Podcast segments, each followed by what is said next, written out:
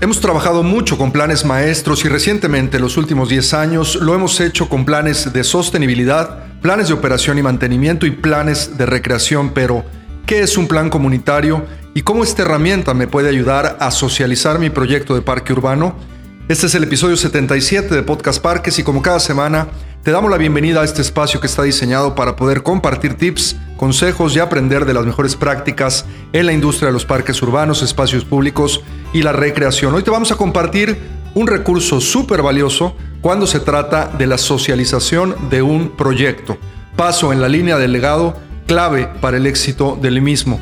Los planes comunitarios son herramientas novedosas que reúnen diversas características y argumentos del diseño participativo, pero también de la planeación estratégica. Quédate para conocer todo sobre esta herramienta que ya comenzamos. Estás escuchando Podcast Parques, donde encontrarás tips, consejos y las mejores prácticas probadas por expertos internacionales. Esta y cada semana. Ahora con ustedes, su anfitrión, Luis Roman. El contar con herramientas y procesos no es un capricho o algo sin importancia. Tenemos claro también que lo que no queremos es llenarnos de documentos de buenas intenciones que terminen en un cajón sin muchas veces usarlos para los fines que fueron creados. Un justo medio es lo que debemos buscar en herramientas de planeación que nos permitan llegar a ejecuciones mejor logradas.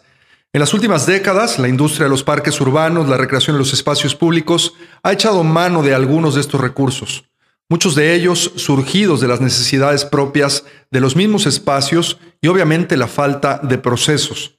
Cuando hablamos de diseñar y conceptualizar un espacio, no nos debe ni nos puede faltar un plan maestro. Esta es la gran guía para la conceptualización y diseño de un parque.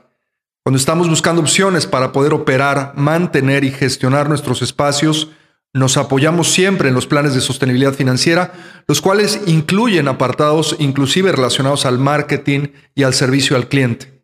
De la misma forma, tenemos los planes de recreación que proponen activar nuestros espacios a partir de una guía de contenidos y programas que son propios de la vocación de nuestro parque.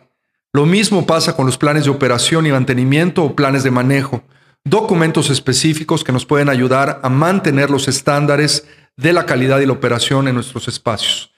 Todos estos planes están diseñados y te recomendamos mucho que los uses y promuevas, pues son herramientas ideales para ayudar a impulsar el desarrollo ordenado de nuestra industria. Pero antes del plan maestro, el plan de sostenibilidad y todos sus compañeros, y sobre todo cuando estamos en la etapa de planeación de nuestro parque, es importantísimo contar con una herramienta que nos permita socializar el proyecto. Si recuerdas eh, nuestra línea del legado, en las notas del podcast te dejamos la liga de este episodio de Podcast Parques, eh, junto con el análisis del sitio, el diseño participativo juega un papel fundamental que promueve los valores y las querencias de la comunidad hacia el diseño de sus espacios. Recientemente, y como parte de una investigación y búsqueda de mejores prácticas en nuestra industria, nos topamos con los planes comunitarios, que es una estrategia integral de comunicación, relaciones públicas que puede lo mismo promover nuestro espacio como proteger su narrativa social. Hoy te vamos a contar sobre sus principales componentes y su importancia al momento de visualizar nuestro espacio en un largo plazo. Lo primero que habría que hacer sería definir qué es un plan comunitario. Para este fin, podríamos decir que un plan comunitario es el documento principal de estrategia y planificación que refleje los valores, visión, aspiraciones y prioridades de una comunidad a lo largo de un proyecto y también a largo plazo, en este caso de un parque urbano o de un espacio público. Vamos a empezar hablando de la visión, que es al final del día lo más importante cuando hablamos de la construcción de una narrativa comunitaria y de los procesos sociales que la acompañan. Esta debe de ser de largo plazo, como lo acabamos de comentar, y tiene que reflejar estos valores principales que existen en tu comunidad. La visión puede estar construida a partir de preguntarnos quiénes somos, qué aspiramos, cómo pensamos lograrlo y cómo nos visualizamos al cabo de un periodo de tiempo determinado. El aspecto más importante de la preparación de un plan comunitario es involucrar genuinamente a la comunidad y reflejar sus deseos y necesidades. Aquí es donde el diseño participativo y el análisis del sitio juegan un papel fundamental. Este es un proceso continuo de ida y vuelta en donde para obtener buenos resultados es importante seguir buenos procesos, buenas técnicas y contar también con equipos especializados para ello. Si tuviésemos que dividir un plan comunitario, podríamos hacerlo en cuatro partes fundamentales. Al final te explicaré también otros ingredientes que son también igual de importantes, pero por ahora vamos a centrarnos en esto que es lo fundamental. Vamos a empezar por la parte 1, que es el contexto. En este primer apartado debemos establecer algunos de los antecedentes de nuestro proyecto, su historia, la demografía de la zona, su contexto local y o regional y también las tendencias futuras que pudiera tener nuestro plan y también en general la ciudad. La ciudad y sobre todo cuando hablamos del espacio público y de los parques urbanos. Algunos de los principales apartados que podemos desarrollar en esta sección son uno, la ubicación de nuestro proyecto. Cuando se trata de parques urbanos de escala media a grande, que pueden tener cobertura inclusive de ciudad, es muy importante ubicar nuestro espacio en la mente de los lectores de nuestro plan comunitario. Recuerda que este plan es para socializar el proyecto y que la idea es que muchos, muchos vecinos y miembros de nuestra comunidad lo puedan leer. El punto número dos es la historia comunitaria cómo surgió el proyecto, sus liderazgos, este grupo promotor que hay, los principales acontecimientos que han pasado.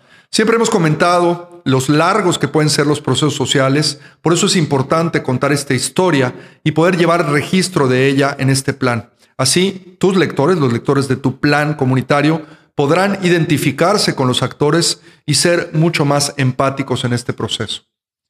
Número tres, quienes viven en la zona. Cuenta en tu plan comunitario y sobre todo obtén datos previamente de encuestas y censos, quiénes viven en la zona, cómo está la distribución poblacional, quiénes tienen qué y quiénes no lo tienen. Toda esta información te va a ayudar y le va a ayudar a los lectores a sensibilizarse sobre las necesidades que el proyecto va a cubrir y cómo ellos, los ciudadanos, se pueden reflejar en sus vecinos y en la comunidad.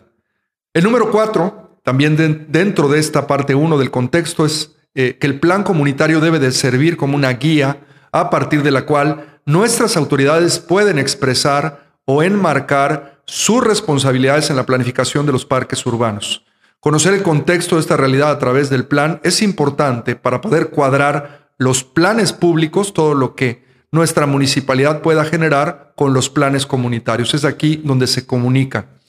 Y número cinco, en este primer punto del contexto, son las tendencias. Los parques urbanos y sus usos cambian continuamente, lo decimos mucho en este espacio, y las tendencias de nuestra industria y de nuestras ciudades tienen que ser tomadas en cuenta al momento de comunicar las intenciones de nuestro proyecto.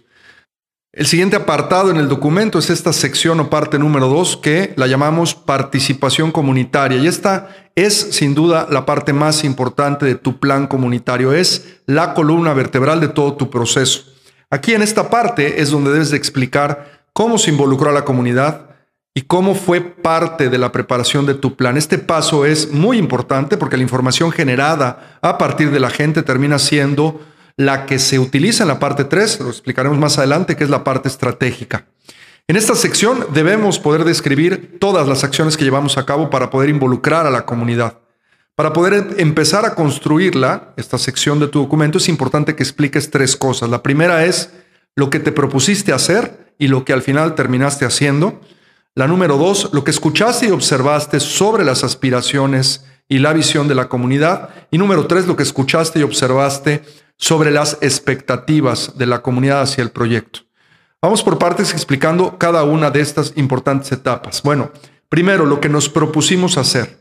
Aquí debemos de explicar cómo fue el proceso de participación, cómo lograste establecer los objetivos de informar, de educar, de establecer relaciones y sobre todo de fomentar capacidades en la comunidad. En este paso siempre es importante lograr una participación anticipada, hay que ser flexibles también en el proceso y proporcionar opciones y considerar siempre la experiencia de la comunidad. Recuerda, la comunidad de experta, lo comentamos siempre en este espacio.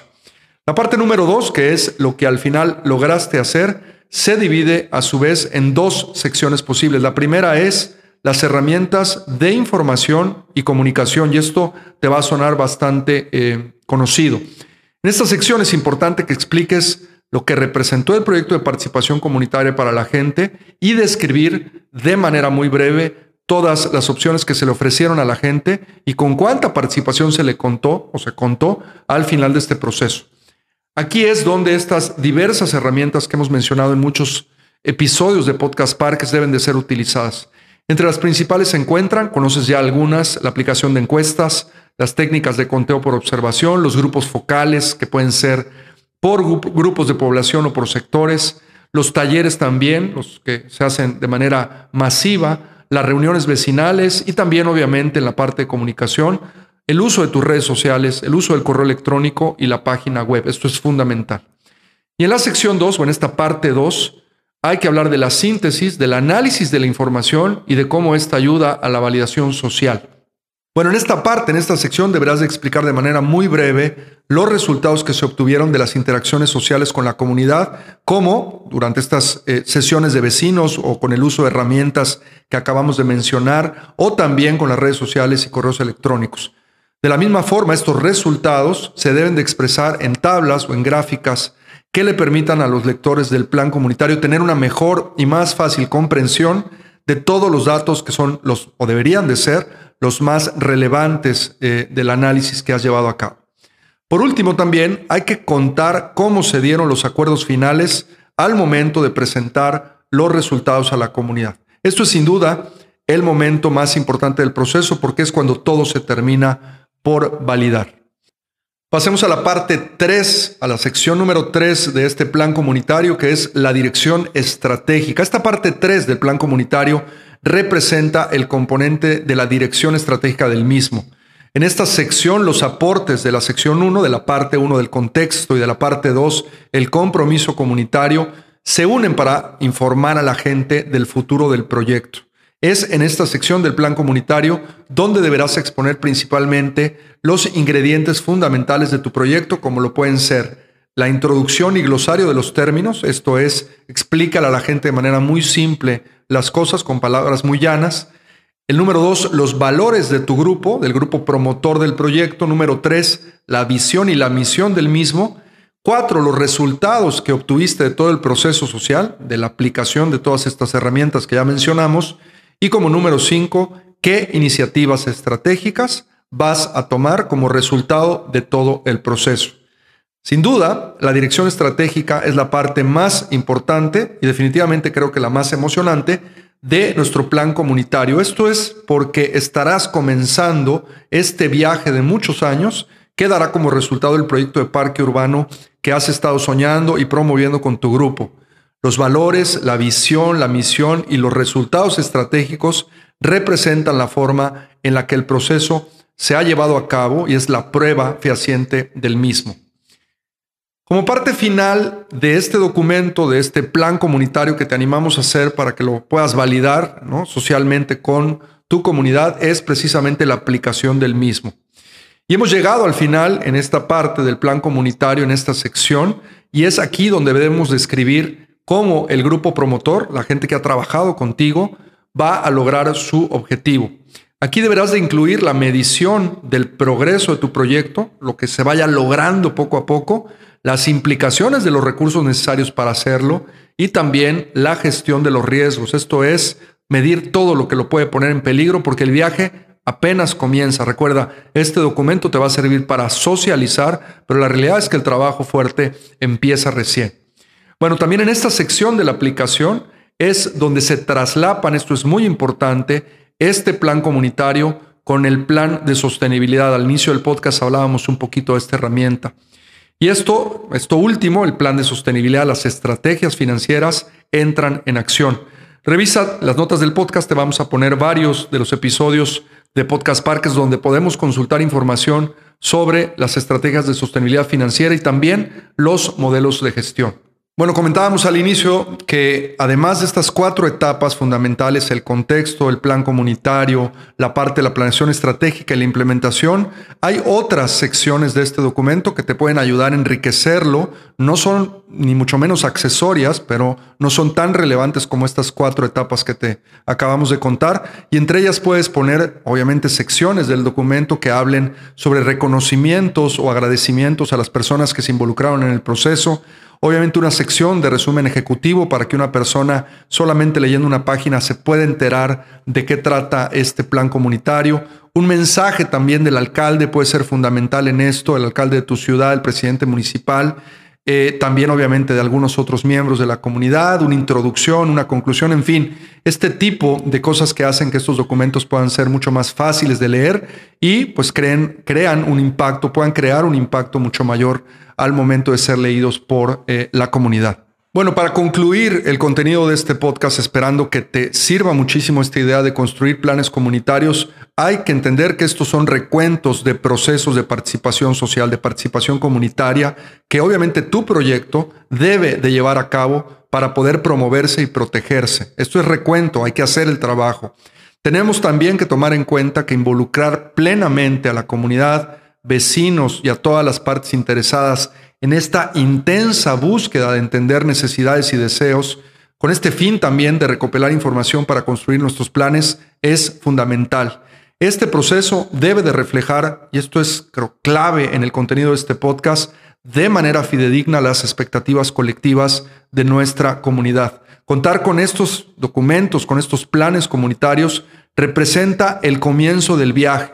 Hay que convertir la visión en realidad, hay que cumplir con la misión y hay que trabajar para crear los resultados estratégicos que son los siguientes pasos esenciales. Y aquí hay que hacernos una pregunta fundamental. ¿Cómo vamos a hacer para rendir cuentas en el futuro de estos ambiciosos planes?